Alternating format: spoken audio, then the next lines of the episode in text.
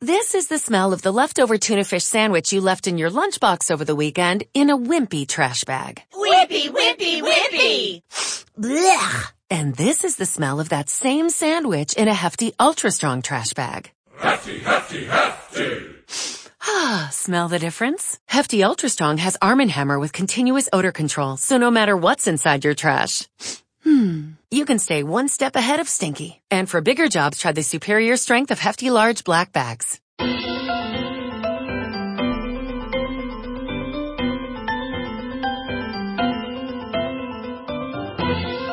La gruta del brujo.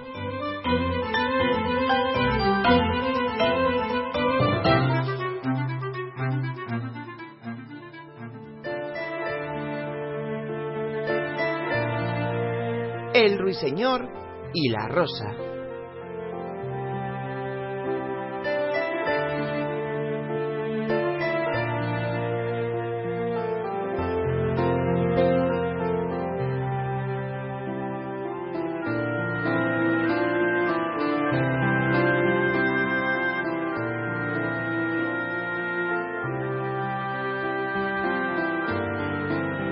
Dijo que bailaría conmigo si le llevaba una rosa roja. Se lamentaba el joven estudiante. Pero no hay una sola rosa roja en todo mi jardín. Desde su nido de la encina oyóle el ruiseñor. Miró por entre las hojas asombrado. No hay ni una sola rosa roja en todo mi jardín, gritaba el estudiante, y sus bellos ojos se llenaron de llanto. Ay, ¿de qué cosa más insignificante depende la felicidad? He leído cuanto han escrito los sabios. Poseo todos los secretos de la filosofía y encuentro mi vida destrozada por carecer de una rosa roja. He aquí por fin el verdadero enamorado, dijo el ruiseñor.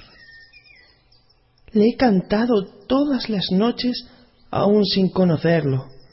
Todas las noches les cuento su historia a las estrellas y ahora lo veo. Su cabellera es oscura como la flor del jacinto y sus labios rojos como la rosa que desea. Pero la pasión lo ha puesto pálido como el marfil y el dolor ha sellado su frente. El príncipe da un baile mañana por la noche, murmuraba el joven estudiante, y mi amada asistirá a la fiesta. Si le llevo una rosa roja, bailará conmigo hasta el amanecer. Si le llevo una rosa roja, la tendré en mis brazos, reclinará su cabeza sobre mi hombro y su mano estrechará la mía. Pero no hay rosas rojas en mi jardín, por lo tanto tendré que estar solo y no me hará ningún caso. No se fijará en mí para nada y se destrozará mi corazón. He aquí el verdadero enamorado, dijo el ruiseñor. Sufre todo lo que yo canto. Todo lo que es alegría para mí es pena para él. Realmente el amor es algo maravilloso. Es más bello que las esmeraldas y más raro que los finos ópalos. Perlas y rubíes no pueden pagarlo porque no se haya expuesto en el mercado. No puede uno comprarlo al vendedor ni ponerlo en una balanza para adquirirlo a peso de oro. Los músicos estarán en su estrado, decía el joven estudiante. Tocarán sus instrumentos de cuerda y mi adorada bailará los sones del arpa y del violín. Bailará tan vaporosamente que su pie no tocará el suelo, y los cortesanos con sus alegres atavíos la rodearán solícitos. Pero conmigo no bailará, porque no tengo rosas rojas que darle.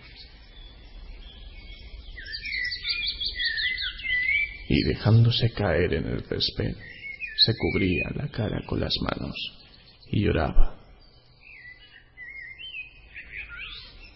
¿Por qué llora? preguntó la lagartija verde, correteando cerca de él, con la cola levantada. Sí, ¿por qué? decía una mariposa que revoloteaba, persiguiendo un rayo de sol. Eso digo, ¿por qué? murmuró una margarita a su vecina con una vocecilla tenue. Llora por una rosa roja. ¿Por una rosa roja? ¡Qué tontería! Y la lagartija, que era algo cínica, se echó a reír con todas sus ganas. Pero el ruiseñor, que comprendía el secreto de la pena del estudiante, permaneció silencioso en la encina, reflexionando sobre el misterio del amor. De pronto desplegó sus alas oscuras y emprendió el vuelo. Pasó por el bosque como una sombra y como una sombra atravesó el jardín. En el centro del prado se levantaba un hermoso rosal y al verle voló hacia él y se posó sobre una rama. Dame una rosa roja, le gritó, y te cantaré mis canciones más dulces. Pero el rosal meneó la cabeza. Mis rosas son blancas, contestó, blancas como la espuma del mar, más blancas que la nieve de la montaña. Ve en busca del hermano mío que crece alrededor del viejo reloj de sol y quizá él te dé lo que quieres. Entonces el ruiseñor voló al rosal que crecía en torno del viejo reloj de sol.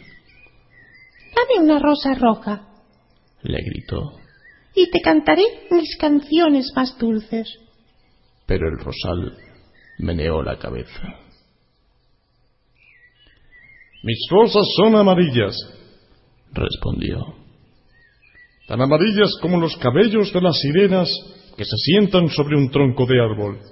Más amarillas que el narciso que florece en los prados antes de que llegue el segador con la hoz. Ve en busca de mi hermano, el que crece debajo de la ventana del estudiante, y quizá él te dé lo que quieres. Entonces el ruiseñor voló al rosal que crecía debajo de la ventana del estudiante. Dame una rosa roja, le gritó, y te cantaré mis canciones más dulces. Pero el arbusto meneó la cabeza. Mis rosas son rojas, respondió, tan rojas como las patas de las palomas, más rojas que los grandes abanicos de coral que el océano mece en sus abismos. Pero el invierno ha helado mis venas, la escarcha ha marchitado mis botones, el huracán ha partido mis ramas, y no tendré más rosas este año. No necesito más que una rosa roja, gritó el ruiseñor. Una sola rosa roja. ¿No hay ningún medio para que yo la consiga? Hay un medio, respondió el rosal. Pero es tan terrible que no me atrevo a decírtelo. Dímelo, contestó el ruiseñor. No soy miedoso. Si necesitas una rosa roja, dijo el rosal, tienes que hacerla con notas de música al claro de la luna y teñirla con sangre de tu propio corazón. Cantarás para mí con el pecho apoyado en mis espinas. Cantarás para mí durante toda la noche y las espinas te atravesarán el corazón. La sangre de tu vida correrá por mis venas y se convertirá en sangre mía. La muerte es un buen precio por una rosa roja, replicó el ruiseñor. Y todo el mundo ama la vida.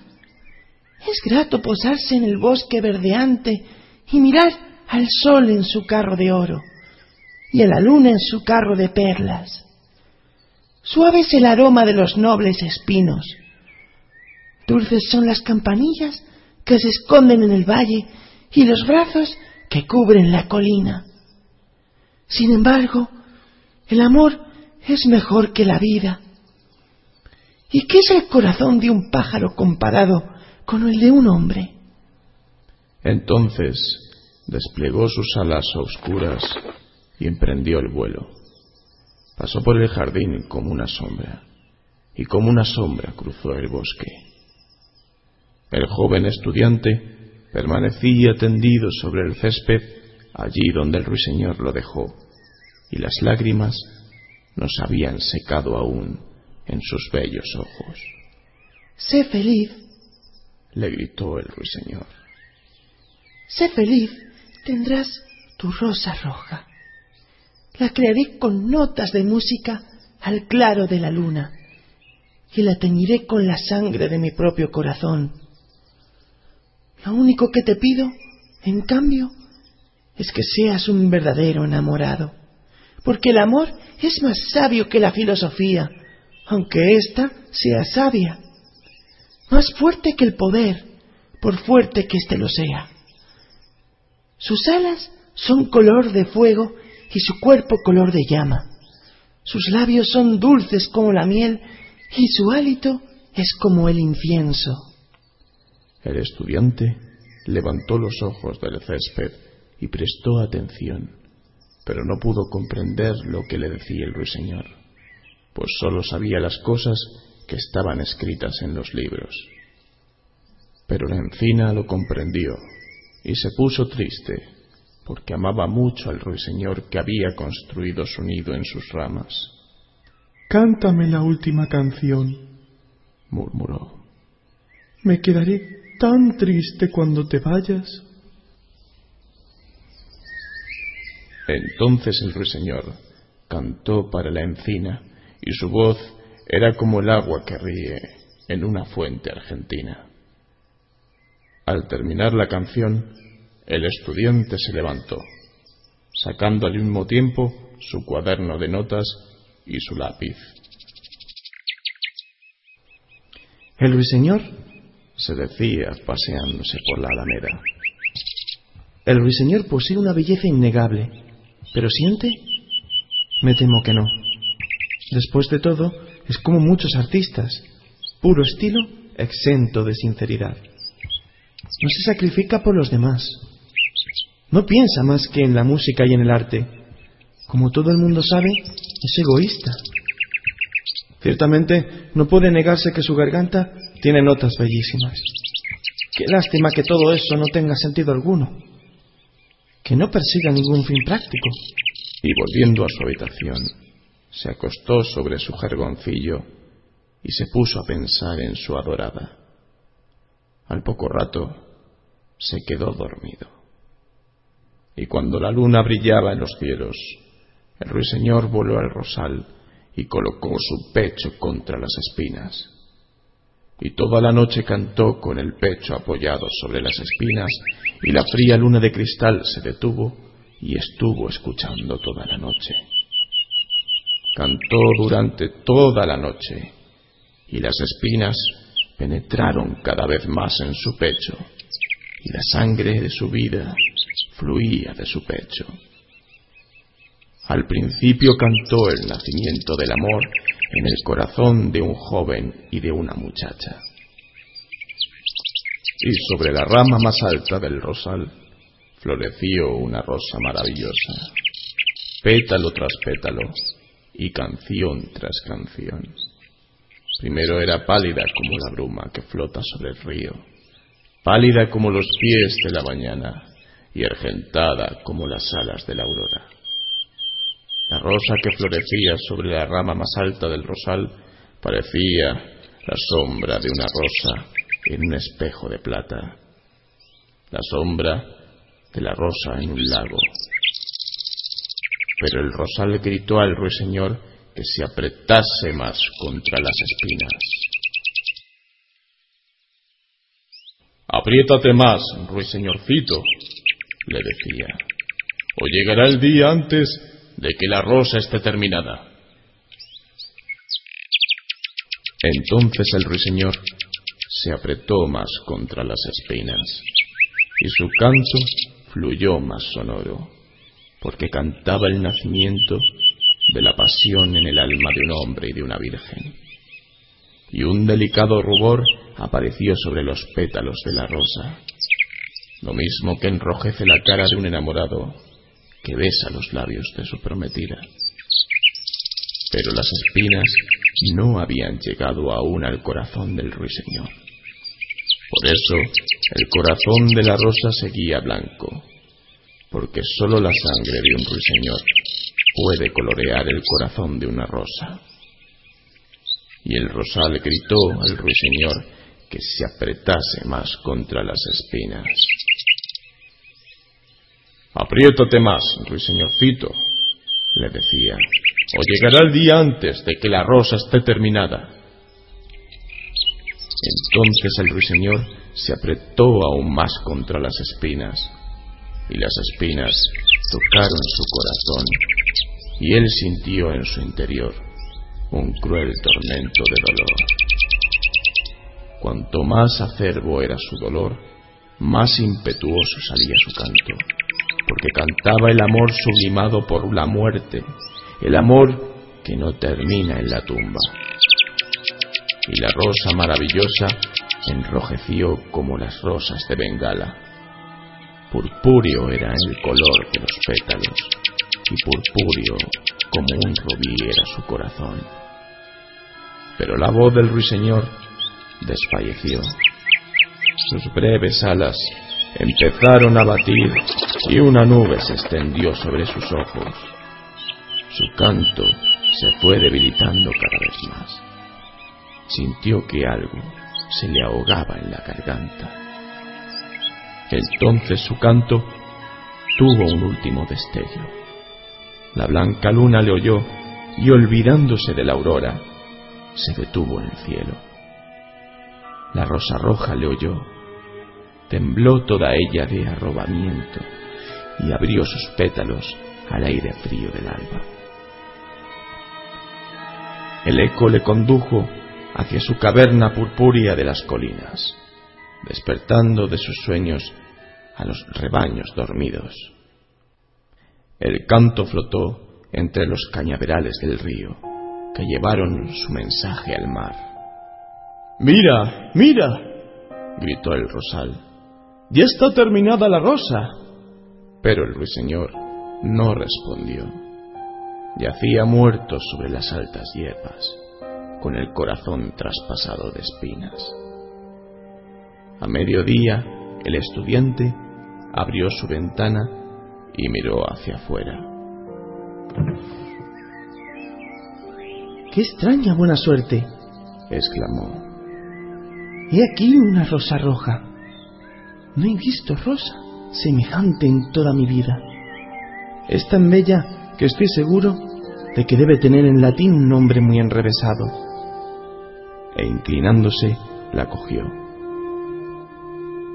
Inmediatamente se puso el sombrero y corrió a casa del profesor, llevando en su mano la rosa. La hija del profesor estaba sentada en la puerta. Devanaba seda azul sobre un carrete con un perrito echado en sus pies. Dijiste que bailarías conmigo si te traía una rosa roja, le dijo el estudiante. He aquí la rosa más roja del mundo. Esta noche la prenderás cerca de tu corazón y cuando bailemos juntos, ella te dirá cuánto te quiero. Pero la joven frunció las cejas. Temo que esa rosa no armonice bien con mi vestido, respondió. Además, el sobrino del chambelán me ha enviado varias joyas de verdad y ya se sabe que las joyas cuestan más que las flores. ¡Oh! ¡Qué ingrata eres! dijo el estudiante lleno de cólera, y tiró la rosa al arroyo. Un pesado carro la aplastó. ¡Ingrato! dijo la joven. Te diré que te portas como un grosero, y después de todo, ¿qué eres? Un simple estudiante. Ve, no creo que puedas tener nunca hebillas de plata en los zapatos, como las del sobrino del chambelán. Y levantándose de su silla, se metió en su casa. ¡Qué tontería es el amor! se decía el estudiante a su regreso. No es ni la mitad de útil que la lógica, porque no puede probar nada. Habla siempre de cosas que no sucederán y hace creer a la gente cosas que no son ciertas realmente no es nada práctico. Y como en nuestra época todo estriba a ser práctico, voy a volver a la filosofía y al estudio de la metafísica. Y dicho esto, El estudiante, una vez en su habitación, abrió un gran libro polvoriento y se puso a leer.